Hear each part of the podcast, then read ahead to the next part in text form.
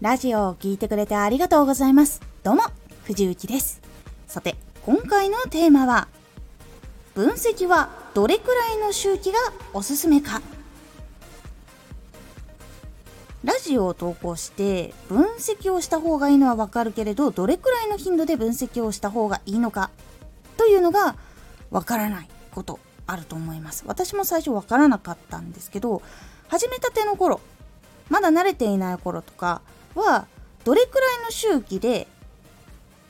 分析をするのがおすすめかという期間を今回お話ししていきますこのラジオでは毎日16時、19時、22時に声優だった経験を活かして初心者でも発信上級者になれる情報を発信しています。それでは本編の方へ戻っていきましょう。分析するのは慣れるまでとあとは情報が集まるまでっていうのは結構大変でその情報がやっぱり一定量溜まっていないとなかなか難しくなっていきます。でやっぱり情報が少なかったりすると自分で集める必要っていうのもあります本当に最初の頃慣れてない時とかもしくは分析自体を初めてする方とかだったら一月ずつ分析をするっていうのがおすすめです1ヶ月で何が成長したかとかどこが伸びたどこが下がったとかあとは何が改善されたのかとかでどれが最初に比べてちょっと良くなくなったかもしれないいわゆるその月の初めと月の一番最後だったらちょっとここがうまくできてなかったかもしれないみたいなことをまとめるんですね。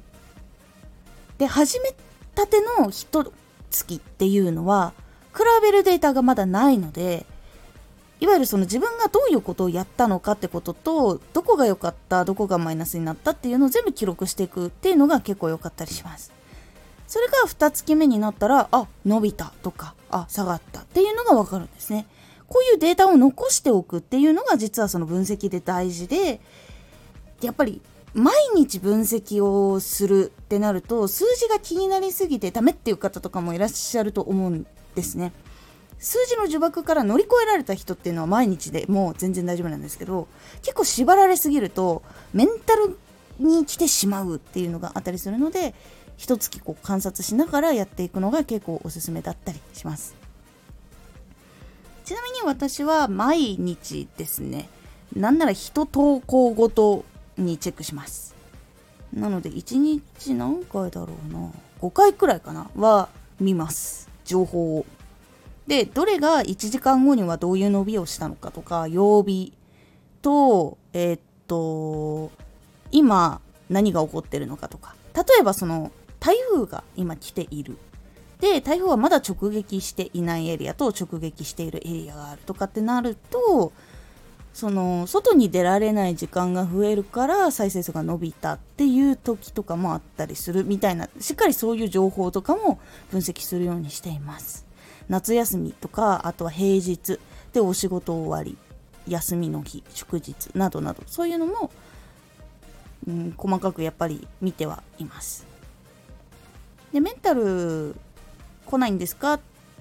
て質問をいただいたことがあるんですけど私は毎日数字が上がっても下がってもメンタルは変わりません。今は。昔はめっちゃ変わってたんですよ。これがその数字の呪縛を抜けたか抜けてないかの状態なんですけどその上がったじゃあ何が良かったか下がった何が悪かったかじゃあ改善しようっていうその切り替えとか分析ができるようになったので毎日数字をこう見ても次の対策のことしか考えなくなるので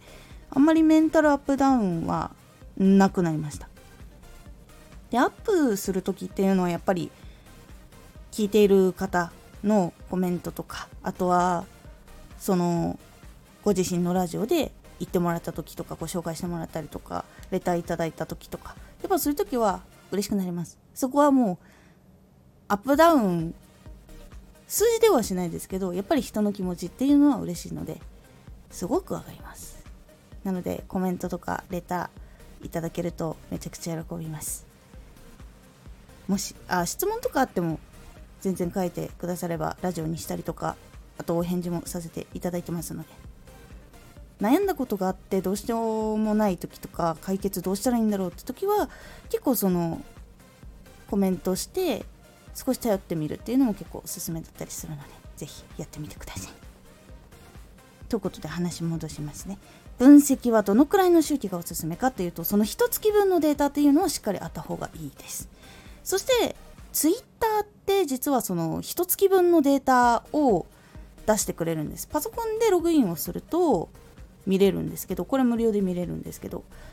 なので1月分ずつこう比べていくとあここが伸びててここが下がってるなとかその月はどれが良かったなとかいうのが分かるようになってて改善がしやすいっていうのがあったりします。っていうそういうデータを自分でラジオを残していく。もしくはその自分で聞いたやつとか見たやつをまとめていくっていうのをすることで成長しやすくなっていきますので。